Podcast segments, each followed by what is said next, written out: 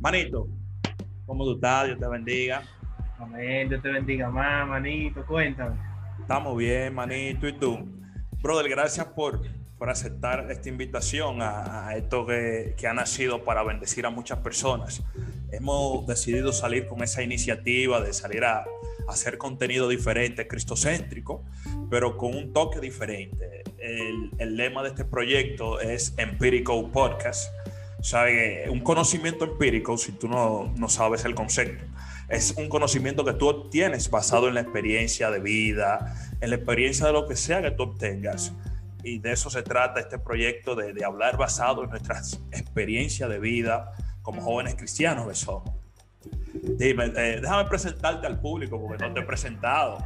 Sí, hay batalla ahí. Yo estoy aquí con un amigo mío, un amigo que la toxicidad de los call centers me ha regalado, que David sabe lo que le estoy hablando. Eh, un amigo que, que, me ha demostrado que a, a, pesar de que no interactuamos mucho, las veces que he tenido la, la, oportunidad de hablar con David, me he dado cuenta que es un muchacho de Dios, que es un muchacho que, que ama a Dios con todo su corazón, es bajista, músico, cada vez que nos encontramos hablamos de música, de, de, de, tonalidades y cosas de eso. Estoy aquí con mi hermano David de Jesús. David. Eh, más que un placer, más que un placer, mi hermano, de ser parte de tu nuevo proyecto, de tu nueva idea. Gracias, bueno. Gracias de verdad por aceptar eh, la, la, invitación de, desde que le planteé a David este, este proyecto. Él me dijo, sí, sí, está bien, las veces que tú necesites de mi ayuda, estaré ahí. Y de verdad que agradezco eso, David. Gracias por, por ese apoyo incondicional, brother. Manito, yo te invité el día de hoy porque tengo un tema que quiero tratar contigo y es sobre las tentaciones. Tú sabes que somos jóvenes cristianos, que, que lidiamos con tentaciones a diario y más en el, en el ambiente en el que trabajamos, que es un ambiente tóxico, a, a, gran escala. Y queremos hablar de la tentación, David. ¿Qué tú piensas de, de, de, de esto, de la tentación? ¿Qué es la tentación? Primero, vamos Mira, a definir el concepto de tentación. Tentación. Cuando, cuando hablamos de tentación, hablamos de,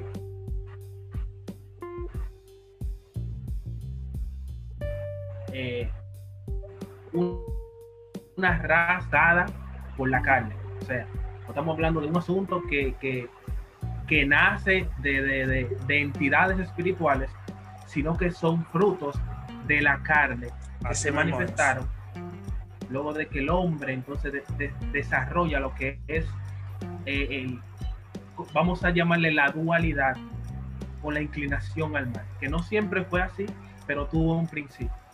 Así mismo es. Es básicamente eso. Así mismo es, es básicamente la, seducción, la, inducción a hacer lo que tú sabes que, a Dios no le agrada. Es por eso que Pablo, que el, Santiago, el libro de Santiago dice que, que, somos tentados de acuerdo a nuestra concupiscencia, es decir, a, lo que nosotros somos, a lo que nos agrada. Eh, tú, no, tú, tú, no vas a ser nunca tentado a lo que a ti no te agrada. Por ejemplo, si a ti no te agrada tomar alcohol, tú nunca vas a ser tentado a tomar alcohol porque no es de tu agrado. O sea, tú vas a ser tentado a lo que a, lo que a ti te agrada, a lo que a ti te gusta, a lo que a tu carne le gusta. A esas son las cosas que tú vas a ser tentado. Mira, yo estuve viendo una entrevista del el pastor Marcos Yaroide y era, era un debate, no sé si tú lo viste, un debate del maestro, el de la carta, sí, sí, Casablanca, sí. Casablanca. Y, y Marcos de Aroide. Y Casablanca le decía que, que Dios no puede ser perfecto porque creó seres imperfectos. O sea, es. Eh, eh, él decía, ¿cómo es posible que tú creas en un Dios que no se equivoca, que no comete errores, pero crea un ser que comete un error y que eso arrastra que la humanidad entera esté como esté. Y, y, eso, eso me llamó la atención. Y la verdad es que el hombre falló, ¿verdad? Pero que el hombre fallara prueba la perfección de la creación de Dios. Totalmente Porque de acuerdo. Dios creó al hombre con la capacidad de no hacer su voluntad o decidir no hacer su voluntad. Porque si Dios creara un hombre perfecto de fábrica que no decidiera ser perfecto, que no decidiera agradar a Dios por su decisión propia, estaría creando un ser defectuoso, porque sería una, sería una persona que, que, lo iba a amar, que lo iba a honrar y, y, que le iba a ser fiel, porque era la única opción que tenía, no porque decidió serle fiel. Así, que el error del hombre, el error del hombre básicamente prueba la perfección de la creación de Dios. Totalmente Sin embargo, de acuerdo.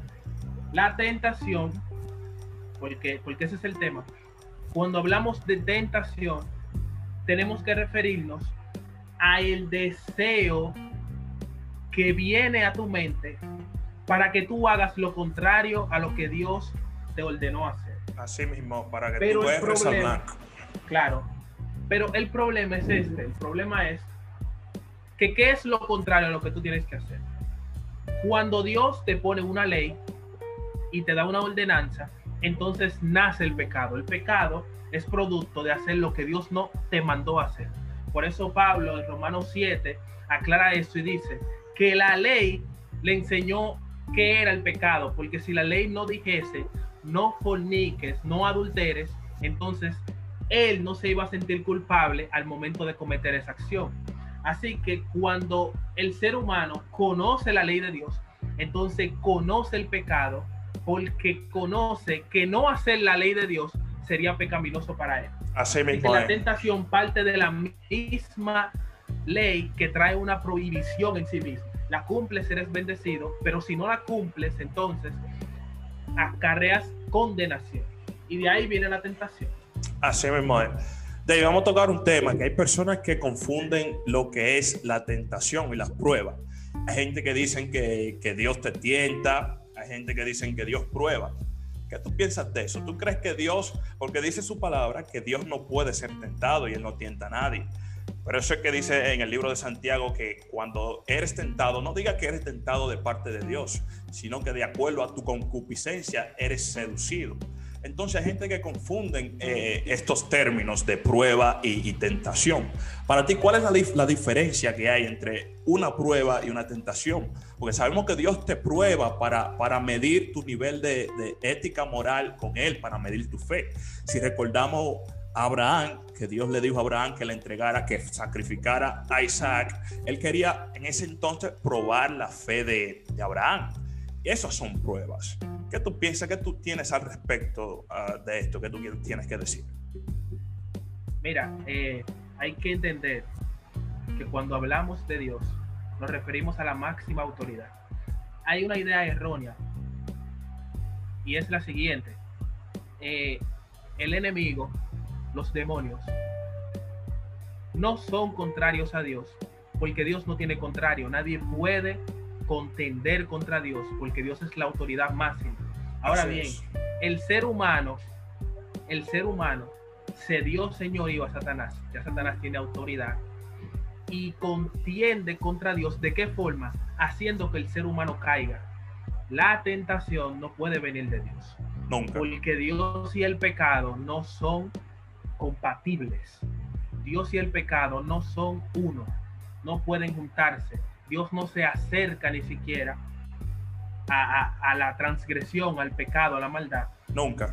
Así que la tentación, como tú dijiste, que Santiago dice, viene de tu propia concupiscencia. ¿Qué está diciendo Santiago? Que es tu misma inclinación al mal que hace que tú sientas tentación cuando ves X cosa. Por eso es muy particular. Cada persona tiene un arrastre diferente. Así Yo puedo tener eh, eh, yo puedo sentirme atraído por algo y tú por otra cosa, porque es nuestra concupiscencia, perdón, la que te tienta a hacer lo contrario a lo que Dios dice. Pero la prueba, y esto es un asunto importante porque la prueba, la diferencia es que la prueba edifica, aunque se ve de manera negativa. Dite en el clavo, dite en el clavo. Aunque se ve de manera negativa, aunque, aunque pensemos que son cosas malas que no suceden, en realidad la prueba te alinea al propósito de Dios. porque nadie que no esté en caminos desviados, contrarios, o que tenga algo que mejorar, va a experimentar prueba. Todo ser perfecto no necesita eh, una, un una reequilibración en su vida. Pero aquellos que tienen, por, por ejemplo, un mal pensamiento, una mala idea, tienen una mal dirección, hay gente que tienen parejas que Dios no le dio. Entonces Dios permite esas situaciones para equilibrar tu alma y traerla a la perfección divina. Oye, diste en el clavo, David, oye, diste duro ahí. Así mismo, básicamente para que los amigos que no dominan bien este tema, la diferencia entre tentación y prueba es que la tentación es la atracción que tú sientes, la seducción a pecar, a hacer lo malo. Y la prueba es simplemente eh, cuando Dios quiere testear tu, moral, tu fe con Él. Es, simple, es básicamente esto. Este, ¿Por qué tú crees que, que el libro de Santiago menciona de que debemos de huir y resistir la tentación? Para ti, ¿Qué relación hay entre huir y resistir? Porque hay varones, hay siervos que quieren resistir tentaciones cuando en ese momento lo que tienen que hacer es huir. Si recordamos a José, José no resistió. José decidió huir de esa tentación que, tenía ahí con la mujer de, de, Potifar. Entonces hay siervos que quieren resistir tentación que no, que no tienen, que no, que no, no pueden resistir que lo que en ese momento lo que tienen que hacer es huir. ¿Qué tú tienes que decir al respecto de esto? Mira, eh, y esto es, eh, voy a tratar de, decirlo lo más corto posible. Mira, en Israel se cree, eh, se cree en Dios de una forma un poquito diferente. Para ellos, tanto lo bueno y lo malo viene de Dios. O sea, no hay una autoridad diferente a la autoridad divina. Nunca. Entonces, ¿qué sucede? Ellos dicen, bueno, cuando viene lo malo, no se pelea contra eso, sino que se resiste. Y ya. Porque si vino algo malo en tu vida, tú que eres siervo de Dios, es porque Dios lo permitió. Así es. Y si Dios lo permitió, ¿para qué contender con lo que Dios quiso que te pasara? Es, es poniéndote un ejemplo. Entonces, todos sabemos que la carta de Santiago es dirigida a Israel, porque al principio de su carta que él dice, esto va dirigido a las 12 tribus que están eh, en, la diáspora, bendiciones y paz, etc. Entonces, ya Santiago está hablando con gente que tienen una idea de la fe, que han vivido la fe, que sabe de lo que se está hablando cuando se refiere a Dios. No es cualquier gentil. Así que Santiago lo que le está diciendo es, aquí, como nosotros vivimos el cristianismo, es que Jesús murió por nosotros y lo que nosotros experimentamos es porque el Padre lo permite. Entonces, cuando viene la tentación, resístela, no la enfrentes, porque la tentación, eh, al momento que tú enfrentas la tentación, le das una posibilidad de que entre a tu vida, te das una posibilidad de que caigas. Entonces, ¿Qué pasa con algunos ministros, como tú decías? Hay gente. Van a quemar cuántos ministros ahí ahora. Dale, quemado feo. Como dice Luis, ni quemado feo. quémalo, quémalo.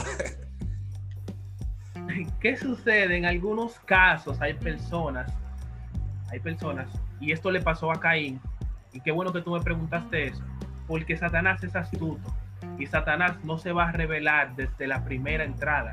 No te va a decir, mira, yo quiero hacer que tú caigas es que un paréntesis ahí. él espera que tú estés débil para entrarse por esa puerta y entonces aprovechar. Si recordamos cuando, él, cuando él tentó a Jesucristo, a nuestro Señor Jesucristo, él esperó que él terminara los 40 días de ayuno y oración. ¿Y con qué fue lo primero que le dio? Convierte la piedra en pan. Por pan, porque esa era la debilidad humana. En ese momento Cristo estaba humanamente débil, porque tenía 40 días en oración y ayuno. Entonces él aprovecha, él aprovecha esa debilidad para tentarte ahí. Claro, y mira, y mira que el infierno no te conoce, el infierno conoce lo que tú manifiestas. Cuando Caín cayó, Caín, esa no fue la primer mujer con la que Caín estuvo. Perdón, de que Caín. Estoy hablando de Sansón, hermano. Ah, de Sansón, Cuando Sansón cae con Dalila, Dalila no es la primera mujer. Ok con la que él estuvo. Ya tenía ya una secuencia. Que él tuvo varios errores. Sí. Entonces, él le manifestó al infierno que él era débil en sus pasiones sexuales con mujeres.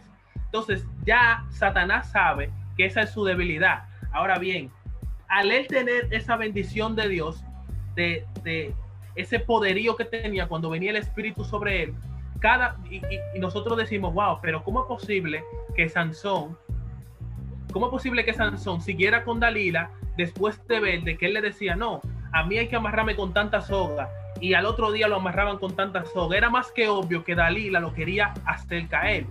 Pero lo que él sentía era que él era tan fuerte que, la, que eso era insignificante. Y así hay muchas cosas, por ejemplo, que, eh, eh, perdón que te voy a poner de ejemplo, pero imagínate tú en una situación donde hay una muchacha que no te gusta.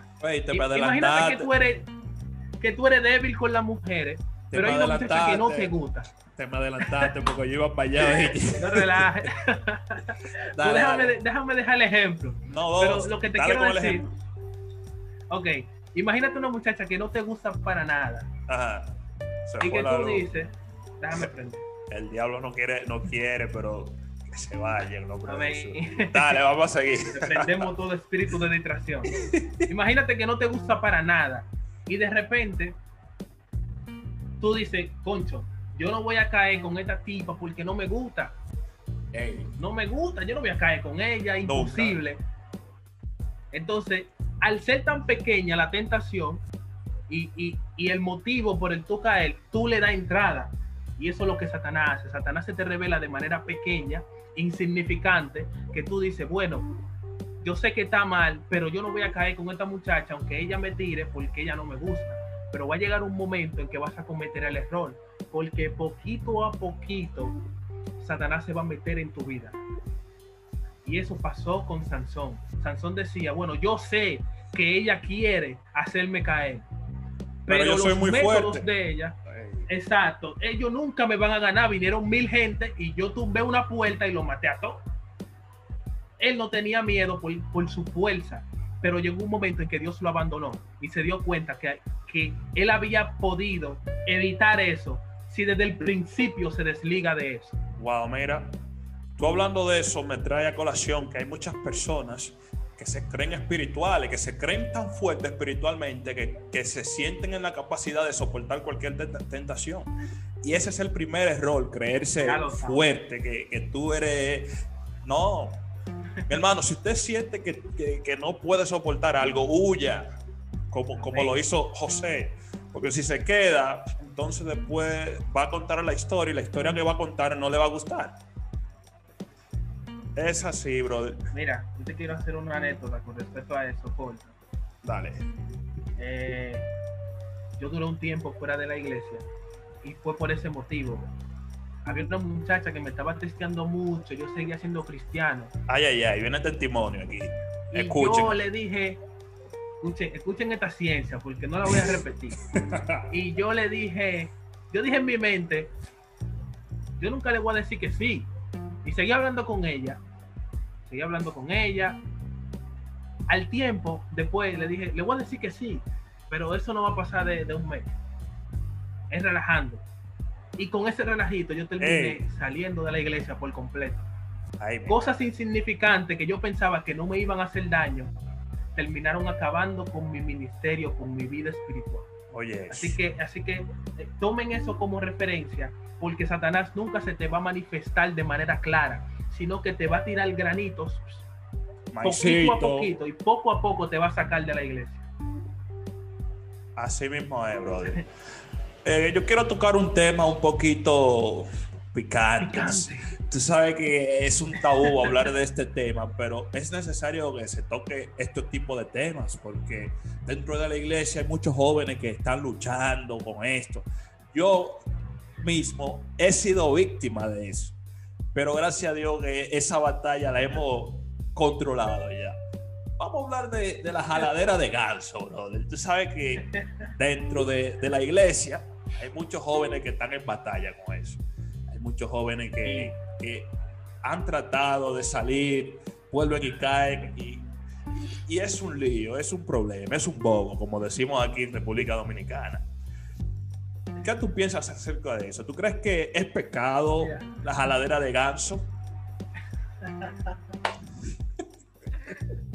Amén.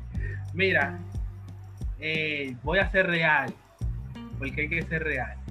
El problema no está en la acción, no está en la acción, sino en lo que tú haces para satisfacerte a ti mismo. Porque es que tú no vas a hacer eso de que pensando en, Cristo. Que la ley. Oh, eso es mentira. Y que, tú lo vas a hacer que pensando en, oración. Usted tiene que ver. usted tiene que meterse en páginas raras. no, yo no veo nada.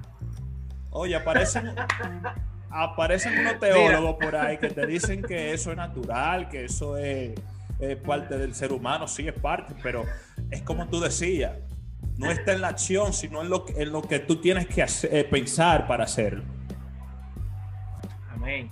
Mira, recuerda que la Torah, cuando digo la Torah me refiero al, al, Pentateuco como lo, como lo conocemos, los cinco primeros libros de la Biblia, lo que le llamamos ley dice que si te acuestas con la mujer de tu prójimo, eres culpable de, de o sea, eres, te vuelves un adúltero, eres culpable de adulterio.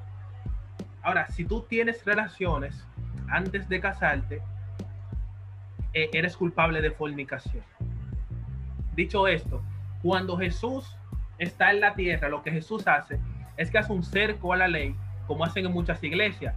Por ejemplo, eh, eh, no es pecado usar barba, pero hay pastores que sí lo prohíben no, y, y, no lo enseñan como si fuese pecado, sino es más bien un cerco a una ley anterior para que la persona se aleje más del pecado. Es como alejarte más del mundo. Jesús hizo lo mismo. Jesús agarró la ley y hizo un cerco para que la persona tuviera menos acceso a transgredir. Y dijo, aunque pienses en la mujer de tu prójimo, ya adulteraste.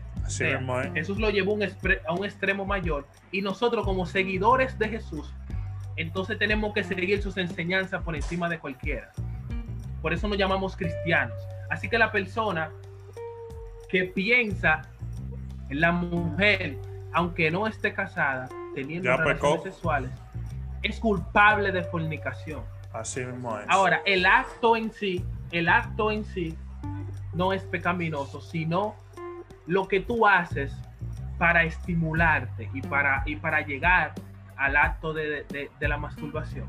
Entonces, ¿cuáles, eh, cuáles digamos, eh, puedo decir cuáles son los tips para salir de esa batalla, Amado? Dale, dale, Amado. Esa es otra pregunta. No, no, no, ese es el objetivo que tenemos con este proyecto, hablar de los temas y buscarle solución dentro de, lo que nosotros podemos dar como consejo. Dale, brother. Dale con los tips para que... Yo no soy muy viejo, pero eh, yo también tuve mi batalla como todo joven. No, y yo, nosotros no somos, no somos querubines con alas aquí. Todo el mundo pasó por ahí, amado. Eso, el que dice que no es un hablador. Un habladorazo. Entonces, mira, yo tuve, yo tuve mi tiempo fuera de, la iglesia. Y puedo decirte que en el tenor juvenil, eso, esa es una de las cosas más complicadas. La sexualidad es una de las cosas más complicadas de, salirte de ella. Yo tuve la suerte yo tuve la suerte. Amén. Sí, se escucha, dale. yo tuve la suerte. Yo tuve la suerte de que me fue malísimo en la calle. Me fue malísimo en la calle. Oye, yo viví un infierno en la calle y eso me dio fuerza a yo serle fiel a Dios ahora. Pero hay personas que dentro de la iglesia tienen ese problema. Entonces, ¿qué yo te puedo decir? Mira, es igual como cuando tú quieres olvidar a una pareja. Tú borras la foto que tenía con ella o con él, tú borras cada comunicación, lo borras de WhatsApp, lo borras de Facebook. Entonces, ¿cuál es, cuál es, qué es lo que yo te quiero decir? Para tú vencer eso, tienes que dejar de tener contacto con lo que te lleva a eso. Como dijimos, las tentaciones, perdón, la, la, naturaleza pecaminosa está dentro de ti. Nosotros nacimos con eso. Está dentro de ti. Amén. Está dentro de ti. Entonces, tú tienes que romper con tu naturaleza tienes que machucar la carne. tienes que dominar tu carne. ¿Cómo lo haces? No hay mejor método que el ayuno y la oración. Cuando tú eres una persona que ayuna y que ora, sabemos que el silicio no es dormir en el piso, pero duerme en el piso también, si tú quieres, porque trae resultados. Cuando tú golpeas la carne, entonces er-, eres más fortalecido. Dios quiere que tú dejes esas prácticas y dejes, esas, y dejes esas situaciones. Sabemos que hay mucha gente que dura mucho en el baño, que se mete mucho incógnito. Ay, mi madre, déjalo ahí, no siga por... Dios quiere que tú venzas eso. y Dios está esperando que tú tengas fuerza de voluntad. Cuando tú te decides hacer algo para Dios, entonces Dios se acerca a ti y te da la fuerza necesaria para tú vencer. Y ese es el primero, ayuno y oración. Pero lo segundo, y yo, y yo creo que es lo segundo. Antes de pasar al otro tema, déjame aportar algo a lo que tú dices. Oh, claro, claro. Tú sabes que la palabra dice que tenemos que tomar nuestra cruz cada día y seguir a Cristo. ¿Qué es lo que significa esto? Que, que esto no es eh, cuestión de que tú ayunes un día, sino de que cada día tú sigas con esas prácticas que te alejan de, de, de, eso que es la masturbación. Entonces, en estos días yo escuché a un predicador que decía una frase que me impactó. Él decía que que él pensaba que cuando nos bautizábamos el viejo hombre quedaba en las aguas, pero descubrió que el viejo hombre es tan cínico que sabía nadar y que tenía que matar a ese, a ese, al viejo hombre Martín todos Lutero, Martín Lutero. así, es una corriente de pensamiento de Martín Lutero, así mismo, gracias por la aclaración. Y es así. Nosotros tenemos que tomar nuestra cruz cada día y, lidiar con esas cosas cada día para nosotros alejarnos de eso. Dale con el segundo tips. Claro, el segundo tip ya tiene que ver con lo secular, porque hablamos de lo espiritual. Pero el segundo tip, y eso es muy importante lo que tú dijiste, nadie, nadie llega a la, a la perfección estando en la tierra. Nadie. Todo el mundo va a seguir con su problema, y con sus tentaciones hasta que se muera. Eso es hasta que tú te... Por eso dice, cada día toma tu cruz. Ahora bien, desarrolla fuerza de voluntad. Desarrolla fuerza de voluntad. Ora, ayuna, haz silicio. Eso te da fuerza de voluntad para tú desviarte de los deseos de la carne. Cuando tú no comes teniendo hambre, eso te da fuerza de voluntad para tú someter los deseos de la carne. Ya, por más hambre que te dé, tú tienes la decisión de comer sí o no. Así es. eso es algo que tiene repercusión tanto en lo secular como en lo espiritual. Pero el segundo tip es que hagas un esfuerzo y te alejes de la tecnología, computadora, celular. Tú no te vas a morir, no te va a pasar nada. Eso va a ser un problema porque eso. la gente no entiende que una época en la que nosotros, la que el ser humano vivía sin nada de eso, sin tecnología, sin Instagram, sin nada de esas cosas que, estamos envueltos el día de hoy, hoy en día. Un pro, y, y lo digo, no es siendo extremista, sino que yo, por ejemplo, que sigo muchas cosas de Dios y que después de Dios sigo muchísimas cosas de basquetbol me salen fotos con batalla. Hermano, me salen fotos raras. Yo, pero hoy mismo estoy revisando mi galería y veo un tro de fotos raras. Y digo, esos son los grupos de WhatsApp raros. Esos son los grupos de WhatsApp raros en la que uno se. sí, aunque tú no quieras, tú la vas a ver. Yo le voy a dar un consejo también. Sálganse de esos grupos de WhatsApp que mandan ah, cosas que no son de Dios. Si usted está en un grupo de WhatsApp que lo que matan es sálgase de esos grupos y métase al grupo. Así mismo es. Y eso, que los grupos son de deporte. los grupos son para hablar de basquetbol. Y, comienzan a mandar imágenes raras, videos raros. Así mismo es. ¿Qué tú piensas de esto que dice el libro de Mateos? Um, no recuerdo el capítulo, que dice que si tu ojo te es ocasión de caer, que te lo saques. Que si tu brazo te es ocasión de caer, que te lo corte. Que es mejor entrar sin, con un brazo menos, sin un ojo, que, que, que todo tu cuerpo se pierda. Cuando la Biblia se refiere a eso, es literalmente que, que lo dice. No, mira, eh, y este es otro tema larguísimo, pero lo voy a resumir, lo voy a comprimir. Mira, había una corriente de pensamiento. Era una línea de los saduceos, no todos los saduceos, había una línea de saduceos, porque había muchos saduceos, muchos tipos de saduceos, había muchos tipos de fariseos. Pero esta línea, que era muy, muy, muy humana, no tenía nada de espiritualidad, no creía en nada espiritual que no sea Dios, creía que si tú morías,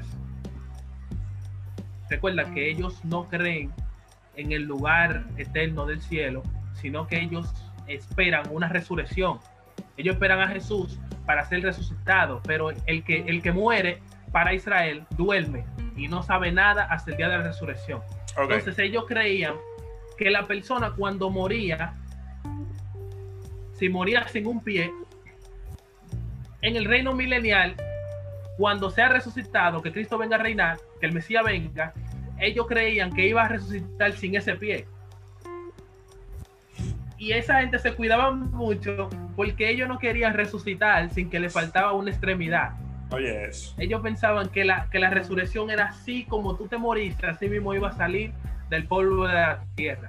Entonces Jesús sabe que mientras Él está enseñando, hay personas que son de esa línea que creen de esa manera y sabe que son personas que se cuidan muchísimo porque no quieren resucitar con un ojo menos, con un brazo menos. Así es. Entonces Jesús le dice, si tu ojo te es ocasión de caer, sácalo de ti. No lo está diciendo de manera literal. Lo que pasa es que el judío habla así. El judío habla así. Él, él lo exagera todo.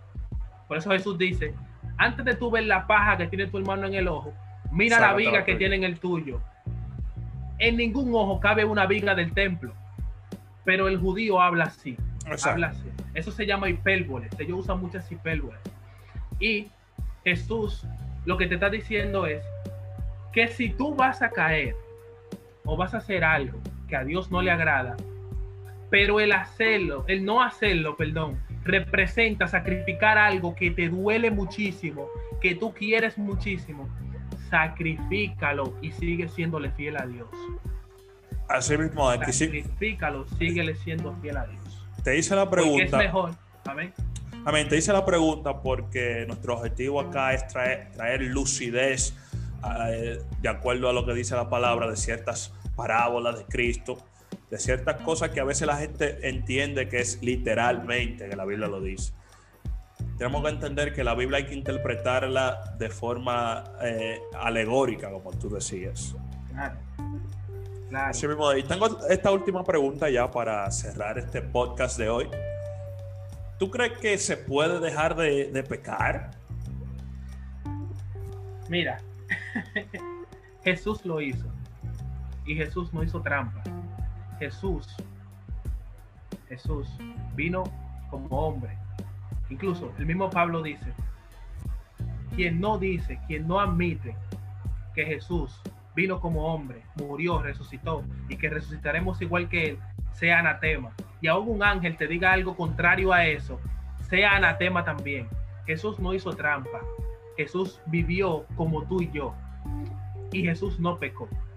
Pero Hebreos dice que él fue tentado en todo. ¿Sabe lo que está diciendo? La tentación nunca salió de su vida él nunca dejó de ser tentado. Siempre hubo un motivo para el cual Jesús pecar o no hacer la voluntad de Dios. Y Jesús se mantuvo sin pecar. ¿Qué te estoy diciendo? Que sí se puede, aunque es difícil, pero sí se puede. Ahora bien, la tentación y la inclinación a tú hacer lo malo siempre va a estar ahí. Siempre. Eso, hasta que tú te mueras, eso no va a desaparecer pero sí se puede vivir una vida santa e íntegra delante de Dios. Amén. David de Jesús. David, muchas gracias por, por participar en este podcast. Espero verte pronto por acá en, un nuevo encuentro entre nosotros para hablar de otro, de otro tema. Recuerden que puede, pueden seguirnos en, nuestras redes sociales, Empirical Podcast. Este podcast estará disponible en, en Spotify, y más luego lo subiremos a YouTube. Así es que muchas bendiciones para todos los que nos escuchan. Dios le bendiga a todos y hasta una próxima entrega de Empirical Podcast.